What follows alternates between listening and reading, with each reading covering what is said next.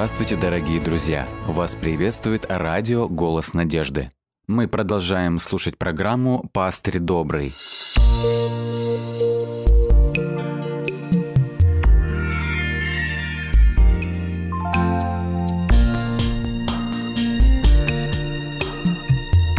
Программа «Пастырь добрый».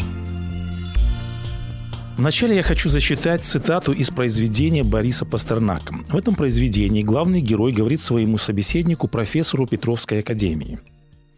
Вы не понимаете, что можно быть атеистом, можно не знать, есть ли Бог и для чего, и в то же время нельзя не знать, что человек живет не только в природе, но и в истории. Здесь автор говорит о том, что важно понимать, где мы живем, в чем мы живем, что является нашим домом. Во-первых, говорит автор, мы живем в природе, наша планета, окружающий нас мир – это наш дом. Но помимо этого мы живем и в истории, мы являемся частью истории. И поэтому важно понимать, что есть история, какое место мы занимаем в этом огромном историческом процессе. Давайте посмотрим, каков библейский взгляд на вопрос, что есть история, в которой мы живем, и как зарождался хор всемирной истории. Книга «Бытие», 4 глава. В начале этой главы говорится о рождении Каина и Авеля. Это были первые потомки Адама и Евы. Здесь сказано «Авель пас овец, а Каин возделывал землю». И в третьем стихе мы читаем «Спустя несколько времени Каин принес от плодов земли дар Господу, а Авель принес от первородных стада своего и от тука их. И в следующем четвертом стихе сказано «И презрел Господь на Авеля и на дар его, а на Каина и на дар его не презрел». Многие исследователи Библии считают, что этот текст является одним из самых непростых в Библии. Какой вопрос прежде всего возникает в этой истории? Почему Господь Бог принимает дары Авеля, в то время как дары Каина он отвергает? Посмотрите, здесь сказано, а на Каина и на дар его не презрел. То есть Бог не только не принимает дар, Бог отвергает самого Каина. В книге пророка Иезекииля Господь говорит Израилю, «И отвращу от них лице мое». То же самое и здесь. Бог отвернул лице свое от Каина. Христос на кресте однажды говорил, «Боже мой, Боже мой, для чего ты оставил меня?» В тот момент Отец также отвратил свое лице от Христа, и для Христа это было самым страшным и невыносимым проклятием. Вот поэтому возникает вопрос, что такого сделал Каин, что Господь Бог отвращает от него свое лицо? В начале третьего стиха в синодальном тексте сказано «Спустя несколько времени Каин и Авель принесли дары. А в другом переводе эта фраза звучит так «когда пришло время для жертвоприношения». Об этом мы читаем и в послании к евреям. Там сказано «верою Авель принес Богу жертву лучшую, нежели Каин». Вот это очень важное уточнение. Каин и Авель оба, они приносят или совершают культовый обряд. Они совершают жертвоприношение. Вот эта фраза, когда пришло время для жертвоприношения, говорит о том, что уже тогда они знали, какие бывают жертвоприношения, какое они имеют значение и в каком случае их необходимо было приносить. В четвертом стихе ясно говорится, какое жертвоприношение принес Авель. Здесь сказано, Авель принес от первородных стада своего и от тука их. Вот это выражение «и от тука их» автор не случайно уточняет. Это выражение указывает, какую конкретно приносит жертву Авель. В книге Левит, в 4 главе, о жертве за грех сказано «И весь тук животного вынет из него и сожжет на жертвеннике». Вот это ритуальное действие с туком производилось только во время жертвы за грех – на еврейском языке эта жертва называлась хатат. Ее приносили, когда человек согрешал, когда человек осознавал свою вину, человек понимал, что за его грех должно было быть воздаяние, и что должна была пролиться кровь. Давайте посмотрим, какую жертву приносит Каин. В третьем стихе сказано, книги Бытие, 4 главы. Каин принес от плодов земли дар Господу. Вот это слово «дар» – это древнееврейское слово «минха». «Минха» – это хлебная жертва.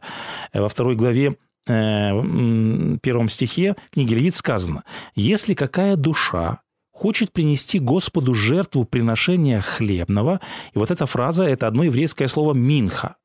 Пусть принесет пшеничной муки, вольет на нее елея и сожжет сие священник на жертвеннике. Это жертва благоухания, приятная Господу. Мы видим, что Каин принес минху. Она еще называлась «бескровная жертва». И вот здесь важно понимать, в каком случае приносилась хлебная жертва. В книге Левит сказано, что хлебное приношение было частью мирной жертвы. В книге Левит в 7 главе сказано «Вот закон о жертве мирной.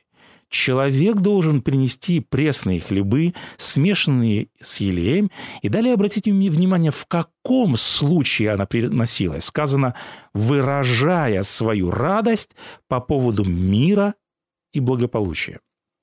Понимаете, Минха и Хатат – это были добровольные жертвы. Эти жертвы приносились по воле самого человека. Они выражали то, что было у человека на сердце. Если у меня в сердце мир, я приношу Богу Минху. Если у меня в сердце мука от чувства вины, я приношу, конечно же, Богу жертву за грех.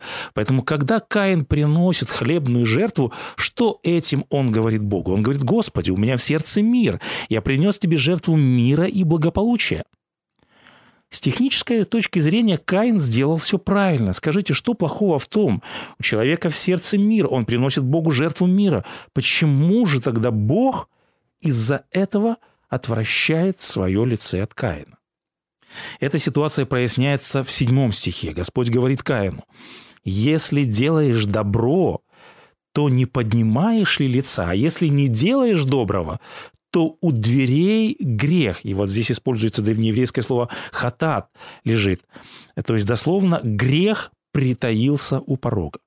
Каин еще не совершил грех убийства.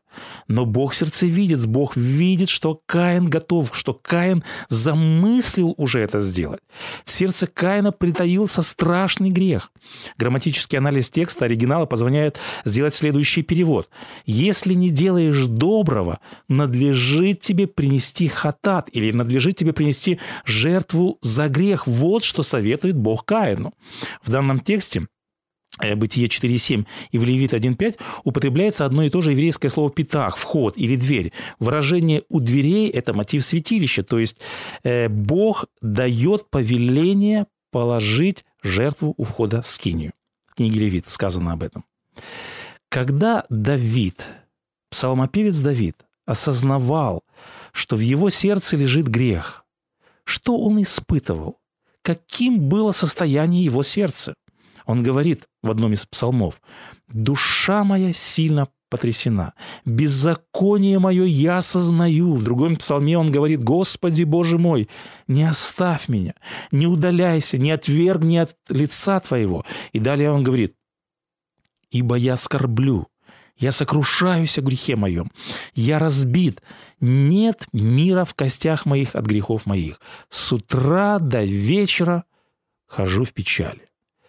Что приносит Давид Богу? Давид приносит Господу Богу свое разбитое сердце. В 50-м псалме он говорит, жертва Богу – дух сокрушенный. Сердце Каина также лежит тяжелый грех. Поэтому Бог говорит Каину, если не делаешь доброго, тебе надлежит принести дух сокрушенный. Тебе надлежит принести жертву за грех. Как и Давид, Каин должен был сказать, нет мира в костях моих. С утра до вечера хожу в печали. Однако что мы видим? Мы видим, что у Каина нет мук в сердце. У него в сердце мир. Он приносит жертву мира и радости. Почему? Потому что он не считает себя грешником. Вот это и является ключевой, это является главной проблемой. Иисус Христос однажды рассказал притчу о фарисее и мытаре. Как молился фарисей в этой притче? Он говорил, «Боже, благодарю Тебя за то, что я не таков, как прочие люди, или как вот этот мытарь». Понимаете, фарисей также приносит Богу жертву мира и благополучия. Но как Бог воспринимает такую жертву? Бог отвращает свое лице от подобной жертвы. Когда человек говорит «я не грешник, я ни в чем не должен каяться», вот это является самым тяжелым грехом. Самый тяжелый грех – это не убийство или другой какой-либо тяжелый грех. Самый тяжелый грех – это когда человек не видит, не осознает свой грех и, соответственно, не идет к Богу, соответственно, не раскаивается. Вот почему Господь Бог отвергает Каина и его жертву.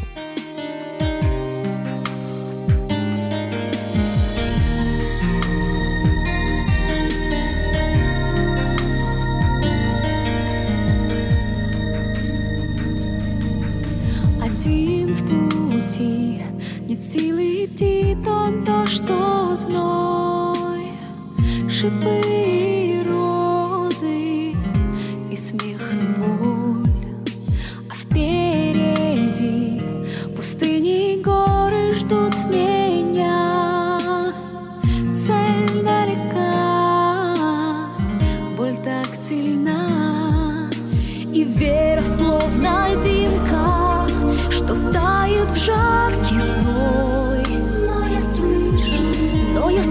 голос нежный, слышу голос твой. Ты не будешь одинок, ведь я всегда с тобой.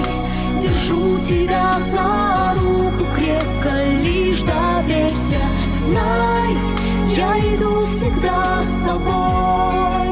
Я слышу шепот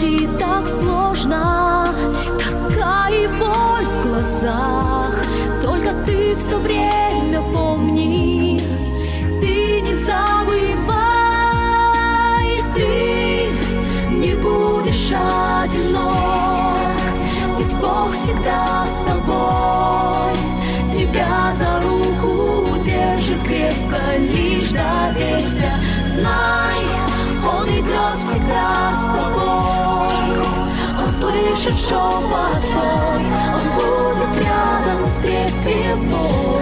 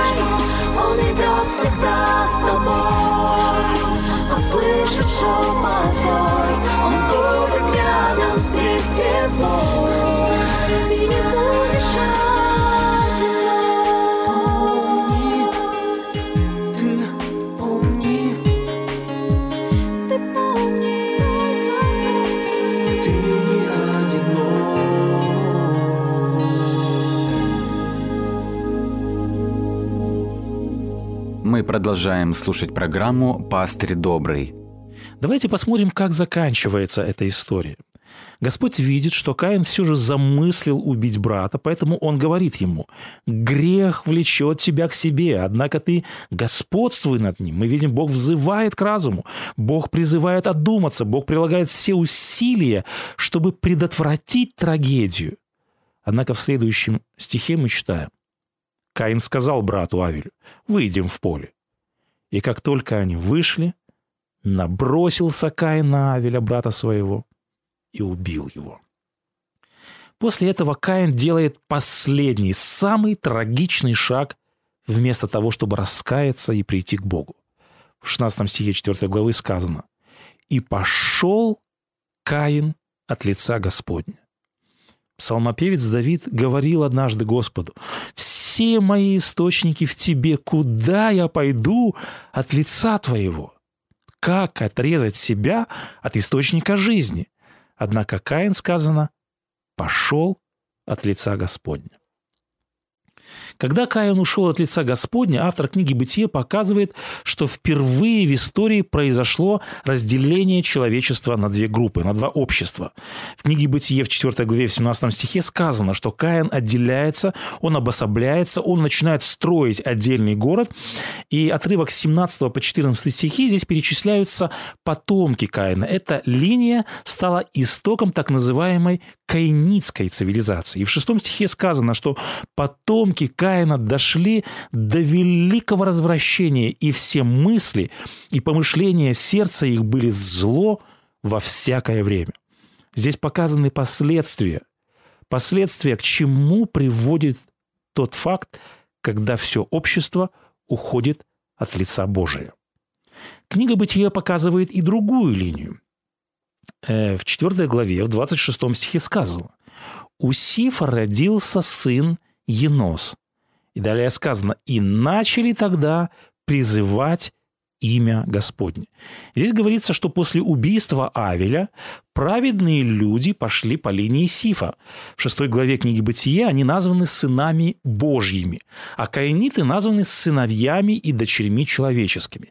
Вот эти два пути, вот эти две исторические линии, они и положили основу всему историческому процессу. Давайте посмотрим, что происходит после потопа. В книге «Бытие» сказано, что один из сыновей Ноя, Хам, был проклят. И вот как выглядит родословная старшего сына Ноя Сима. В 10 главе «Бытие» сказано, «У Ивера родились два сына, имя одному Фалек, потому что в одни его земля была разделена, имя брата его Иоктан мы видим, после потопа снова происходит разделение общества на две ветви.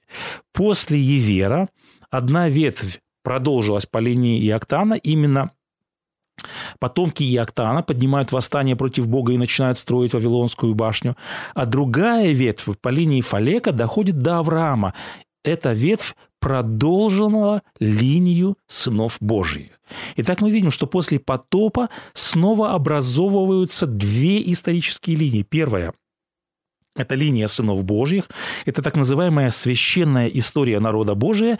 И вторая линия – это вавилонская, каинитская цивилизация. По этой линии, к большому сожалению, пошла светская история. Вся история, весь исторический процесс – это процесс развития и борьбы между собой этих двух обществ как в пророчествах Библии представлен весь ход мировой истории, как развивались вот эти две линии, вот эти два направления. Давайте обратимся к 13 главе книги Откровения. Здесь представлено особое видение, которое Господь показывает апостолу Иоанну. В первом и во втором стихах апостол Иоанн говорит, «И стал я на пирске морском, и увидел выходящего из моря зверя с семью головами, Зверь, которого я видел, был подобен барсу, ноги у него, как у медведя, а пасть у него, как пасть льва. У этого зверя, этого зверя, вернее, Иоанн снова видит в 17 главе. Что это за зверь, кого он символизирует? Пророк Даниил в 7 главе видел подобное видение. Он видел, как четыре зверя поочередно выходили из воды. Это были лев, медведь, барс и зверь весьма страшный. И здесь же ангел объясняет Даниилу, эти большие звери означают, что четыре царства восстанут от земли. То есть эти звери – это символ основных мировых империй в ходе мировой истории. Подобную картину мы наблюдаем и в 13 главе книги Откровения. Здесь мы находим составной образ. Здесь Зверь также подобен барсу, ноги у него как у медведя, пасть как у льва. То есть этот зверь вобрал в себя характеристики всех мировых империй. О чем это говорит? Это говорит о том, что в целом зверь 13 главы – это, образно говоря, тело или же туловище всемирной истории, а головы – это основные мировые империи, которые появлялись и исчезали в ходе исторического процесса. Об этом говорит сам ангел. Он говорит Иоанну, семь голов – суть семь царей или же семь царств. То есть головы зверя из книги Откровения – это те же силы, что и в пророчествах Даниила. Что интересно, как в книге Даниила, так и в книге Откровения показана одинаковая последовательность исторических событий. Сначала представлены основные мировые империи, потом следует суд в повествовании пророческом, затем следует описание возвращения Христа и заканчивается исторический процесс наступлением Царствия Божия. Итак, мы видим, что вот эти семь мировых империй – это исторический путь цивилизации, которая отделила себя от Господа Бога. Царство зверя – это цивилизация, которая была воздвигнута без Бога и против Бога. Почему Господь использует символ зверей? Все эти звери – это хищники. Здесь показана природа этих образований исторических. Посмотрите, что сказано об этом составном звере во втором стихе 13 главы книги Откровения. «И дал ему дракон силу свою, и престол свой, и великую власть». Мы помним, когда дьявол искушал Христа в пустыне, сказано, он показал Христу все царства мира и говорит ему, «Все это дам тебе, если, пав, поклонишься мне». О чем заявляет дьявол? Он заявляет, что все царства мира, вся власть на земле принадлежит ему. Что касается морали, о каинитах сказано, как мы читали выше, что все мысли, что все помыслы были зло во всякое время. В религии дьявол распространил множество языческих культов и всевозможных ложных учений и философских доктрин. К чему стремились все эти империи уже в политике – они стремились к мировому господству. По сути, они хотели занять место самого Бога. Я хочу зачитать цитату из книги «Желания веков». «Веками, погружаясь в грех, человечество опускалось все ниже и ниже. Этим враг душ человеческих намеревался добиться над миром своей власти и занять, конечно же, место Бога. Обольщение грехом достигла апогея. Вражда против неба достигла крайних пределах. И вот что сказано далее. Сатана, казалось, был готов торжествовать, однако в самый критический момент в мир пришел Сын Божий. Когда Христос вышел на общественное служение, о чем была его первая проповедь? Евангелист Марк говорит, После же того, когда претан был Иоанн, пришел Иисус в Галилею, проповедуя Евангелие Царствия Божие. И далее обратите внимание, какова была его главная весть, говоря, «Исполнилось время и приблизилось Царствие Божие», или же «достигло до вас Царствие Божие». Вот это главная весть проповеди Христа. «Достигло вас Царствие Божие.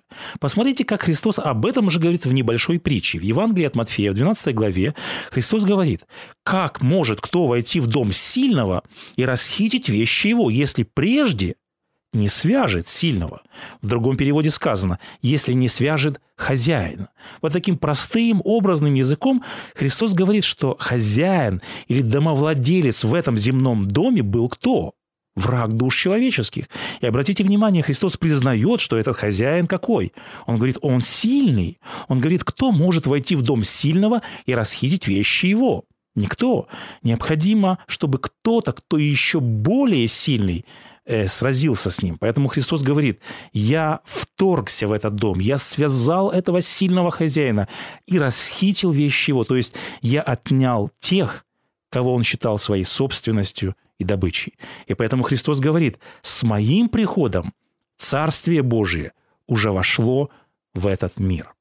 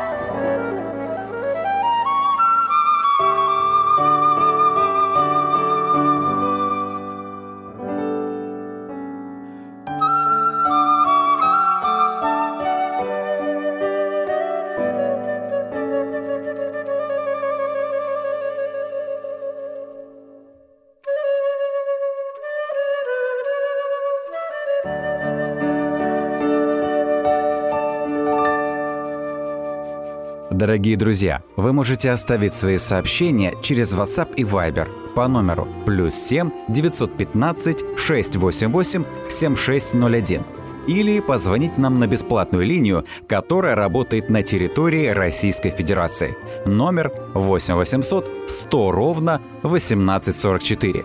8 800 100 ровно 1844.